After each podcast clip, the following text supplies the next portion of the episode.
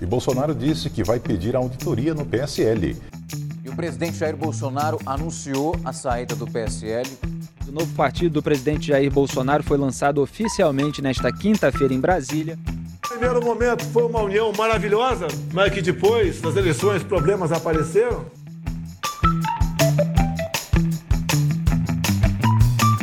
Depois de deixar o PSL, onde se elegeu presidente, Jair Bolsonaro anunciou a criação do seu próprio partido político, o Aliança pelo Brasil. A intenção de Bolsonaro é ter o partido devidamente criado a tempo para que ele possa disputar as eleições municipais de 2020. Porém, criar um partido político não é tão fácil e nem tão rápido assim. Eu sou Bruna Lago. E eu sou Pedro Rameister, e esse é o podcast da Beta Política.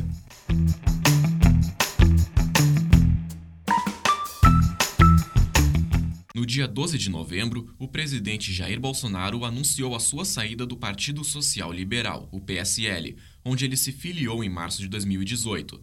Seu filho mais velho, o senador Flávio Bolsonaro, também deixou a sigla. Agora, o presidente está trabalhando para criar o seu próprio partido, que recebeu o nome de Aliança pelo Brasil. Se criado, esse será o nono partido que Bolsonaro faz parte desde que começou na carreira política.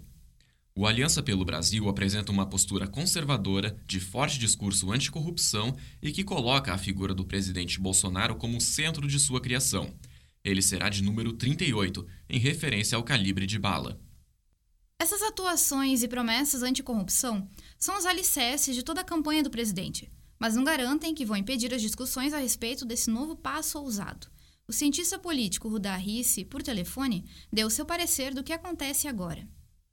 A estrutura do partido, que a forma como ele está criando, é uma estrutura atrasada de antes do século XIX. Só para explicar. A partir do século XIX, nós vamos ter a emergência de partidos políticos que nós denominamos na literatura especializada de partido moderno. O que é partido moderno?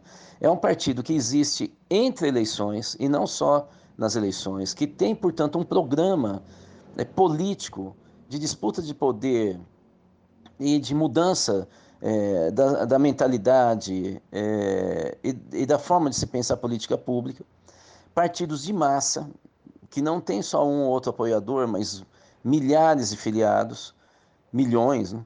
e que é, tem um corpo, portanto, de militância muito grande que atua em todo o território nacional. Mas então, qual é a intenção em se criar mais um partido nesse momento em que, teoricamente, as relações estão estabilizadas? Bolsonaro está tentando fazer uma movimentação para que ele consiga, é, de alguma maneira, ter mais poder de barganha no Congresso e consiga também ter gente totalmente alinhada a ele preso a, a, ao governo federal. Né? É, é, o movimento do Lula foi o de atrair partidos, mas a intenção era chegar no mesmo é ele ter maioria, é, era ele ter maioria no Congresso e conseguir fazer uma grande coalizão de governo majoritário no Brasil. O, o Bolsonaro está tentando outro, outro caminho, que é o caminho da extrema-direita. É tentar atrair pessoas que hoje não têm muito poder para colocar eles no topo da escala é, alimentar, né, política, e com isso ele conseguir garantir uma maioria para esmagar é, as, as outras forças políticas.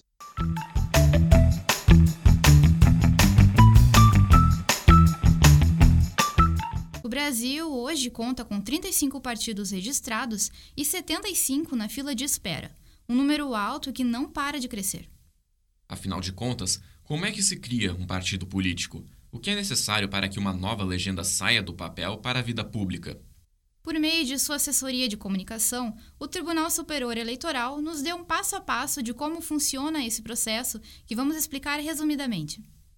O primeiro passo é a elaboração do programa do partido e do estatuto partidário. O estatuto são as regras internas de como o partido vai funcionar e de como ele vai tratar os seus filiados. E o programa do partido são as intenções que a sigla vai ter caso venha a ser eleita. Isso é feito em uma reunião com 101 eleitores que são apoiadores daquele partido. Eles devem ser de pelo menos um terço dos estados do país, ou seja, nove estados.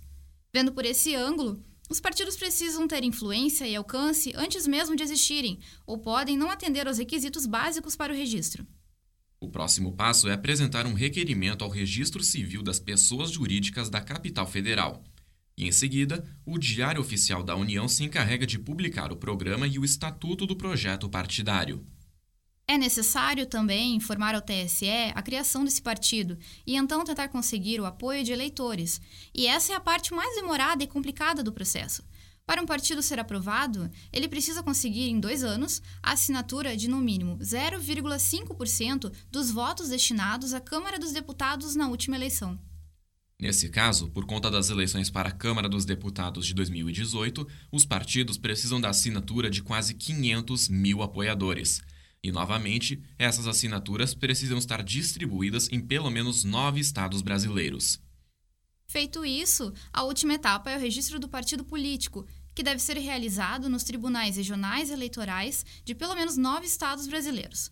Então, os representantes solicitam o registro do estatuto e do órgão de direção nacional ao TSE.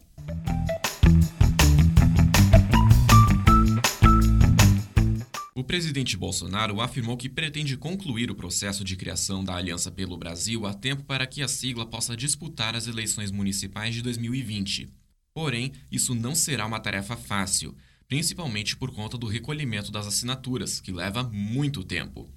É o que explicou para nós Carlos Vinícius de Oliveira Cavalcante, coordenador de registros, informações processuais e partidárias do Tribunal Regional Eleitoral do Rio Grande do Sul é um, é um feito bastante, bastante complicado, bastante complexo de ser realizado, tá?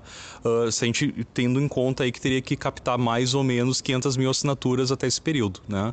Uhum. E submeter toda essa documentação ao Tribunal Superior Eleitoral.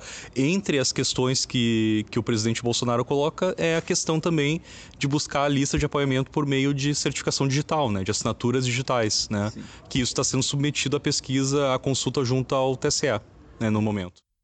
Embora o debate possa soar como um assunto recente, a discussão sobre a assinatura digital surgiu no TSE em dezembro de 2018, em uma consulta do deputado federal Jerônimo Gergen, do Partido Progressista.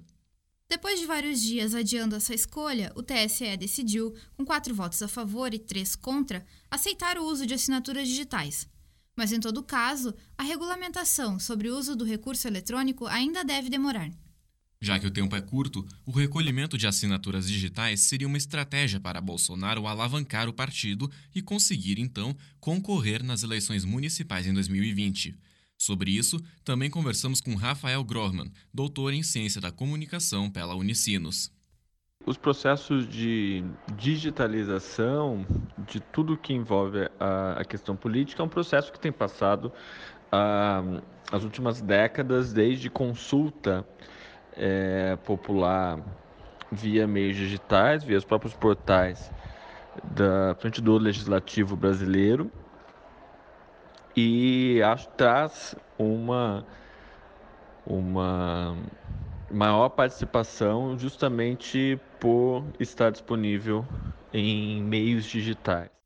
Caso as assinaturas sejam regulamentadas, o presidente já declarou que consegue validar o partido dentro de um mês. Para Risse, essa ideia ainda gera questionamentos. É, sobre essa questão do, da digitalização do voto, eu vou ser muito sincero: tudo que vem de Bolsonaro, é, em termos eleitorais, é algo para que a gente tenha muito cuidado, porque nós sabemos muito bem como que foi a campanha dele. Até hoje há uma desconfiança sobre é, aquela tentativa de assassinato, é, e mesmo que tenha ocorrido, a forma como ele utilizou aquilo como algo que tivesse qualquer relação com o projeto político dele. Depois, as fake news que foram despejadas, na... nunca na história do Brasil tinha ocorrido algo assim. Por enquanto, o que acontece é que temos um presidente sem partido. Mas, como explica Carlos Cavalcante, essa não é uma situação fora dos limites legais o que aconteceu agora recentemente dele ter saído do partido, né? Não, não, tem, não tem nenhum tipo de, uh, de conduta que seja reprovável juridicamente, né? Uhum. Então, se, já para os cargos legislativos, como deputado federal, estadual, né? Se aplicaria uh, daí a questão da fidelidade partidária e o partido poderia requerer aquele, aquele cargo eletivo caso assim entendesse necessário. Mas por que estamos vivendo esse crescimento exponencial de partidos? Para Rudá, a resposta é mais simples do que parece. Bom, nós temos um presidencialismo híbrido no Brasil. Isso significa o quê? Que a, apesar de ser presidencialismo, o poder do parlamento é muito superior ao que hoje é muito superior ao que historicamente foi. Então, isso significa que não basta eleger o cargo majoritário, mas você tem que ter poder na, na, no Congresso. Por exemplo, se nós estamos falando da presidência da República, no caso das assembleias legislativas, no caso de governadores e câmaras municipais, no caso de prefeitos. Se você não tem ma maioria nesses, nesse, nessas casas é, legislativas, você não governa. Então, para você poder fazer é, maioria, você tem que fazer acordos com, com uh, os partidos que compõem as casas legislativas.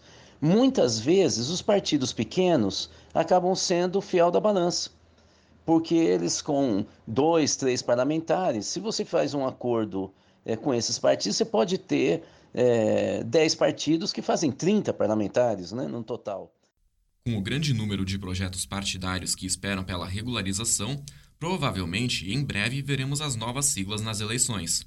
Esse número, que não para de crescer, longe de alcançar todas as demandas, parece dividir cada vez mais os grupos populacionais eu, eu acho esse, esse, essa posição um pouco questionável, né? O que a gente tem que discutir talvez não seja o número de partidos, mas sim a relevância que esses partidos têm na sociedade, né? Porque na verdade o partido político ele pode ser entendido como um catalisador de interesses da sociedade. Então, se nós temos certas bandeiras de algumas minorias, né, que estão subrepresentadas politicamente, eu não vejo maiores problemas que elas se representem aí por meio de partidos políticos, tá? Eu acho que a gente tem um certo exagero no número de partidos, sim uh, mas muito mais do ponto de vista da sua relevância junto à sociedade, porque nós não temos muito claramente quais são as bandeiras, quais são as defesas desses partidos políticos, isso não está muito claro num, num, grande número deles, né? Uh, mas não vejo, não vejo impedimento algum, não vejo nenhum defeito, digamos assim, na nossa democracia e nós temos um grande número de partidos.